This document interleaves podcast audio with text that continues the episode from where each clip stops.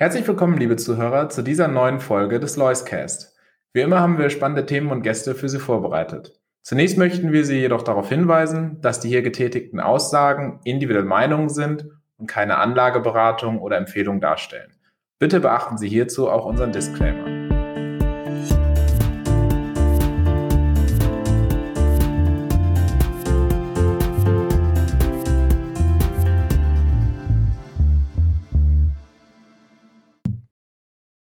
Herzlich willkommen zum Loiscast. Heute bei mir zu Gast Markus Hermann, Portfolio Manager bei der Lois AG. Hallo Markus. Hallo Raphael.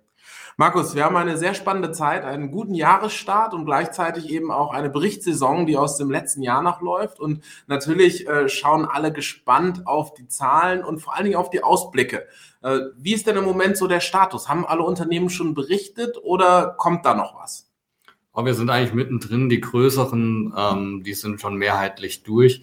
Aber bei den kleineren, ja, da liegt das einfach an den kleineren Buchhaltungsabteilungen, dass sie sich auch die Zeit nehmen bis Ende März, äh, um da ihre Zahlen dann auch zu veröffentlichen. Viele haben schon vorab mal durchblicken lassen, wie es bei Umsatz und EBIT zum Beispiel aussieht. Aber ähm, ja, die vollständigen Accounts hat man dann noch nicht gesehen. Gerade bei den Small Caps äh, wird eher dann Ende März wird's dann richtig busy. Ähm, aber ja, insgesamt denke ich, sind wir da gut unterwegs.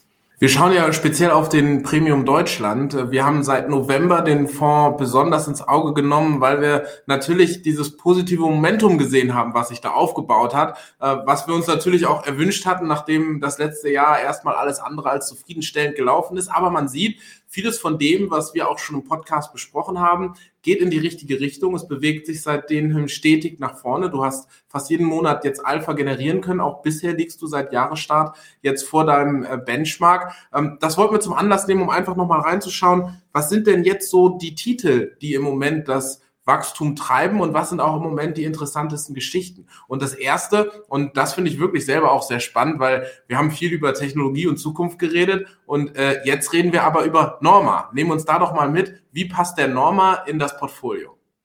Ja, passte, muss man sagen, weil wir haben, wir haben dort schon wieder verkauft, nachdem wir wirklich ähm, ja um die 70 Prozent Performance auch machen konnten ähm, mit der Norma-Gruppe. Generell ist es so, dass der Februar tatsächlich für den Gesamtfonds sehr stark war. Ähm, wir konnten gut sechs Prozent zulegen und der CEDAX ähm, ist eigentlich seitwärts gelaufen. Und einer der stärksten Titel war eben Norma, nicht zu verwechseln mit der Supermarktkette. Ähm, Norma kommt ganz in der Nähe aus Frankfurt, äh, aus Maintal und ähm, ist im Bereich der Verbindungstechnik aktiv. Was heißt das konkret? Im Prinzip das, was man aus dem Garten kennt beim Gardena-Schlauch, also die ganzen Anschlüsse, die es da gibt. Das kommt auch von Norma, allerdings äh, wenig im Gartenbereich, sondern vor allem im Autobereich zu 50 Prozent. Ähm, überall da, wo eben verschiedene Kabel und Schläuche ineinander gesteckt werden müssen oder wo es bestimmten Halt braucht. Also sie machen auch zum Beispiel Schellen. Es herrscht ja sehr, sehr großer Druck in so einem Fahrzeug.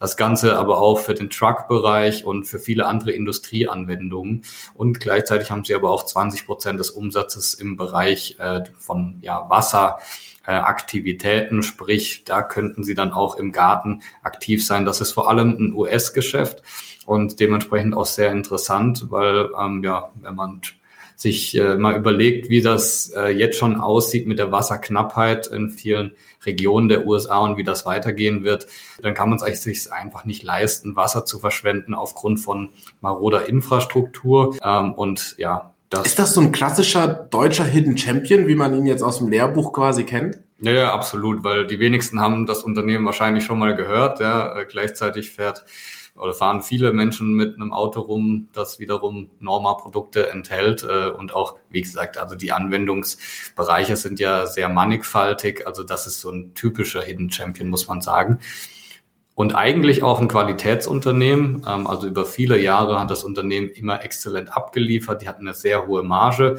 Auch da kommt wieder äh, Hidden Champion ins Spiel. 17 Prozent EBIT-Marge hatten die in dem Bereich. Das ist äh, alles andere als normal. Ähm, Im Autobereich hat man ja eher relativ dünne Margen, aber weil sie eben relativ dominant sind in dem, was sie machen, äh, können sie dann auch in dieser Nische hohe Margen erzielen. Und ähm, ja, dann haben sie sich ein bisschen verhoben, muss man sagen. Man hat dann mehr auf Wachstum gesetzt als auf Marge, weil einem die vier fünf Prozent Wachstum, die man erzielen konnte, nicht mehr hoch genug waren. Das war dann vor ein paar Jahren. Dementsprechend hat man Aufträge an Bord genommen, die jetzt nicht mehr so margenträchtig mhm. waren. Die Marge kam nach unten. Jetzt kam noch dieses ganze Thema mit der Inflation, den Rohstoffpreisen, Energiepreisen hinzu. Das konnte man nicht sofort weitergeben an die OEMs. Das hat das Management auch nicht gut gemacht, muss man sagen, weil sie sich einerseits äh, oder weil sie sich gleichzeitig auch restrukturiert hatten. Sie haben zwei Werke geschlossen und da war plötzlich sehr viel Ineffizienz vorhanden. Und ähm, es war aber ein, einfach nur eine Frage der Zeit, bis man da wieder auf den normalen Pfad zurückkommt, vielleicht nicht zu diesen 17 Prozent, aber zumindest mal zu 13, 14 Prozent. Die Aktie war dann extremst günstig. Also ähm, die hat insgesamt, würde ich mal sagen, aus dem Kopf mehr als zwei Drittel verloren von dem, wo sie mal, wo sie mal stand und ähm, ja gleichzeitig eigentlich ein gutes Cashflow-Profil auch. Und wir konnten dann zwischen 14 und 16 Euro die Aktie einsammeln und haben jetzt jüngst, nachdem auch Übernahmespekulationen aufkamen, verschiedene Private Equity Gesellschaften waren angeblich an Norma interessiert oder sind es. Das war dann auch noch, ja. der Katalysator oder ging es vorher schon stetig bergauf? Es ging schon bergauf, weil einfach ähm, ja mit der neuen Gemengelage Energiekosten kommen nach unten und Norma wurde aktienkurstechnisch einfach viel zu weit nach unten durchgereicht. Das war ja einfach auch so ein gemeinsames Thema vieler deutscher Small Caps, dass ja. man einfach irgendwann gesagt hat, okay, ähm, was, was sieht der Markt da? Nämlich, es ist einfach nur noch blindes Verkaufen. Das Unternehmen hatte ein KGV dann von sechs ähm, für eigentlich einen sehr, sehr guten Industrieplayer. Und ähm, dann hatte sie sich sowieso schon auf 20 Euro erholt gehabt von den 14 bis 16 oder von 14 im Tief. Und ähm, ja, dann kam eben kam die Nachricht auf, dass ähm, vor einigen Monaten drei verschiedene Private Equity Gesellschaften interessiert waren am Unternehmen, was dann nochmals ähm, ja, die Spekulation ausgelöst hat und wahrscheinlich auch einen Short Squeeze. Die Aktie ist dann auf 25 Euro gestiegen und dort haben wir unsere Stücke verkauft. Also insgesamt ja, 65, 70 Prozent Kursgewinn in einer sehr überschaubaren Zeit. Das ist natürlich optimal. Das hört sich sehr gut an. Und äh, besprochen haben wir hier auch schon die Süß Microtech. Äh, da hattest du uns im letzten Jahr schon informiert, dass das ein ganz interessantes Unternehmen ist, dass es hier eigentlich zu viele Aufträge sogar gibt, man das gar nicht abarbeiten kann. Da wollten wir heute auch noch mal reinschauen. Wo steht die Aktie denn aktuell und wie ist da die Gemengelage?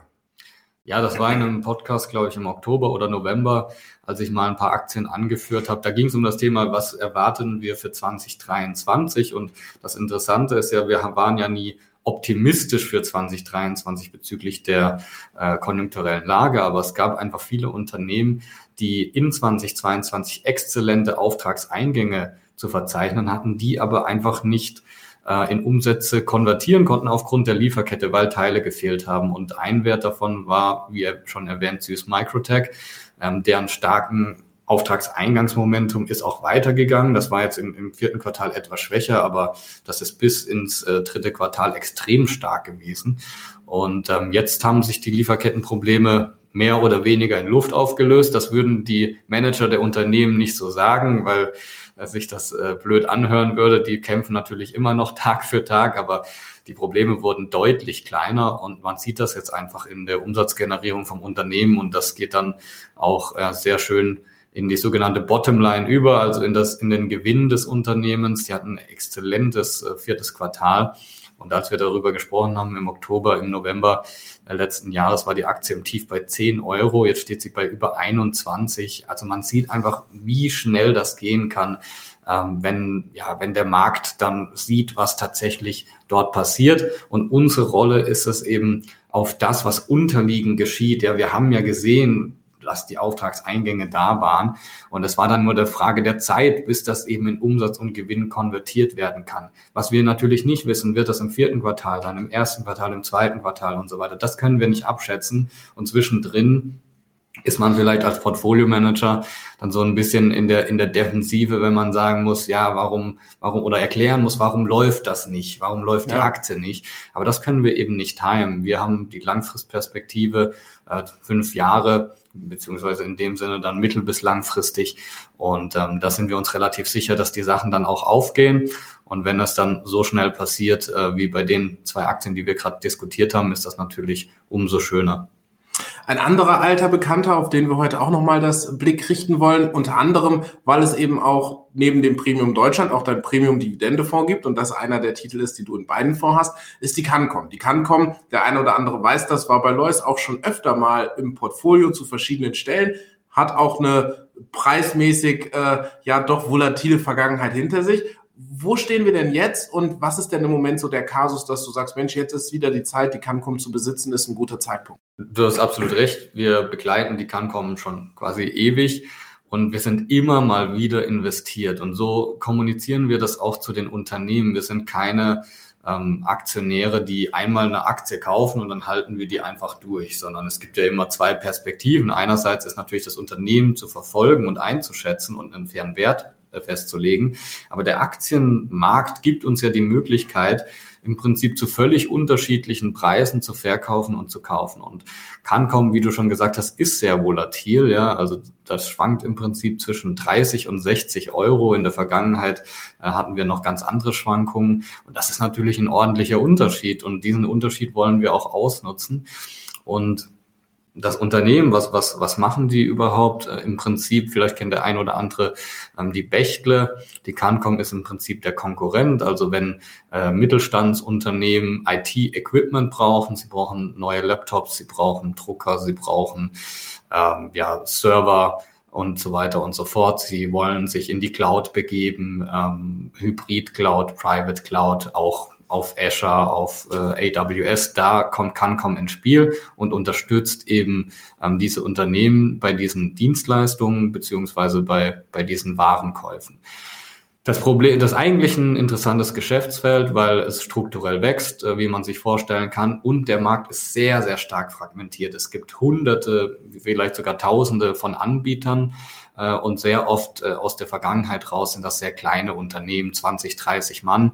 Und die können einfach nicht mehr mit der technologischen Vielfalt mithalten, weil man braucht ja mittlerweile für jedes Thema auch Experten für Cloud, für Big Data, für Cybersicherheit etc. pp.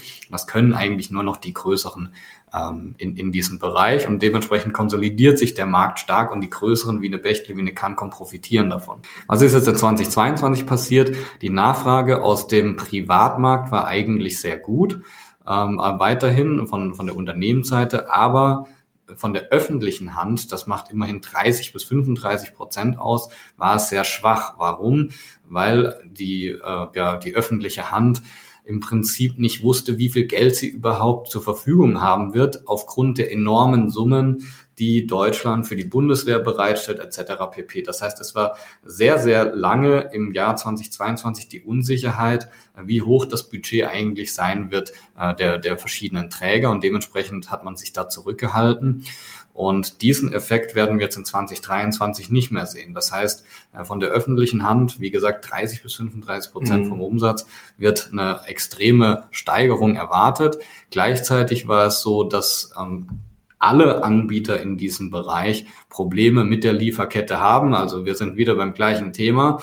Und zwar muss man sich vorstellen, das sind zum Teil Riesenprojekte, die da dann gestemmt werden. Und wenn eben nur ein oder zwei Teile fehlen, kann das Projekt nicht fertiggestellt werden. Der Kunde zahlt aber erst, normalerweise zahlt er je nach Meilenstein. In so einem Fall zahlt er aber, hält er im Prinzip das Geld so lange zurück, wie es geht, um den Druck zu erhöhen auf, auf den Hersteller beziehungsweise auf den Lieferanten.